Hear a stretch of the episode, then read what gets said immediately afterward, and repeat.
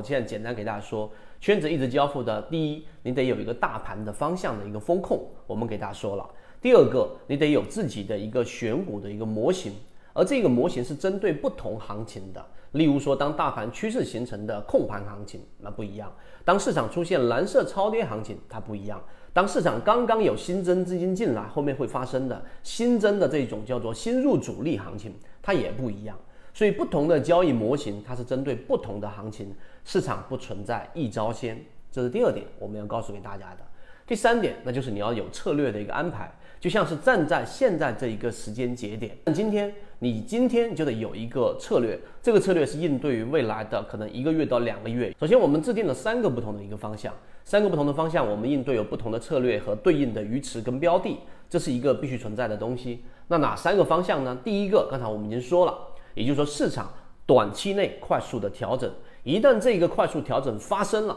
这一个市场里面很多标的会进入到我们所说的恐慌区域，它不一定会达到平均股价的蓝色区域，但是这种恐慌在局部一定会发生，也就是快速的跳水，而这种跳水呢，就会迎来了我们的一买，这是第一种概率。所以我们找到的标的呢，就像长电这一种，还有我举了一些例子，在会议当中大家自己去看。那这些例子呢，我们都是用模型，大家都是看模型的，我们既不推荐也不知道。那么这些标的都是达到了蓝色区域，并且呢离超跌的位置非常近，没有上涨，甚至在这一个价格之下的。那么这是第一种策略。第二种策略呢，就市场它并不是我们的理想化的，它我们需要跟随。结果市场呢出现简单的调整之后，增量资金进场，这是第二种策略。增量资金要三天以上的资金翻红，那么这种策略呢，你就不要去找蓝色超跌了，也不要去找那些跌了很多，希望它进行补涨的标的，因为市场的共振会形成在已经形成一定上涨的。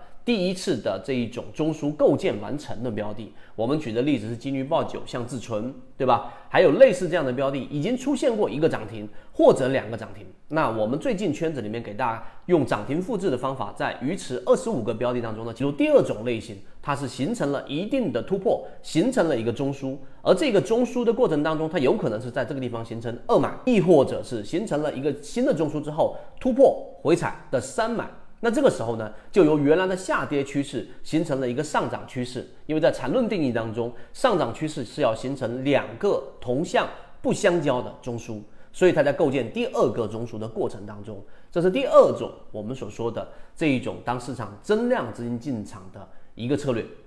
那么第三种就其实它就是等待。为什么呢？因为当这两种策略，我们能够预判市场的这种穷尽，就是这两种方向，它不会形成我们说的缓慢型的上涨的这种行情，很小很小的概率。那么这种情况之下呢，当增量资金没有进场，当市场的快速调整没有发生的时候，你一定得摁住你的筹码，因为你大部分的筹码都在等待着我们说一年到头，也就是在一季报跟三季报的这种确定性机会。这是今天我们给大家传递的这一个很重要的一个信息。如果你认可刚才我们所说的这些方向，或者某一些机会是你希望能够把握的，可以联系管理员老师。我们在圈子当中，在每一步每一步的实战当中记录，给大家一路的跟随。这样的过程当中，就可以由理论跳到实战。圈子有完整的系统专栏、视频、图文讲解，可以帮助大家建立完整的交易系统。系统进化模型，一步老墨财经公众平台，进一步系统学习。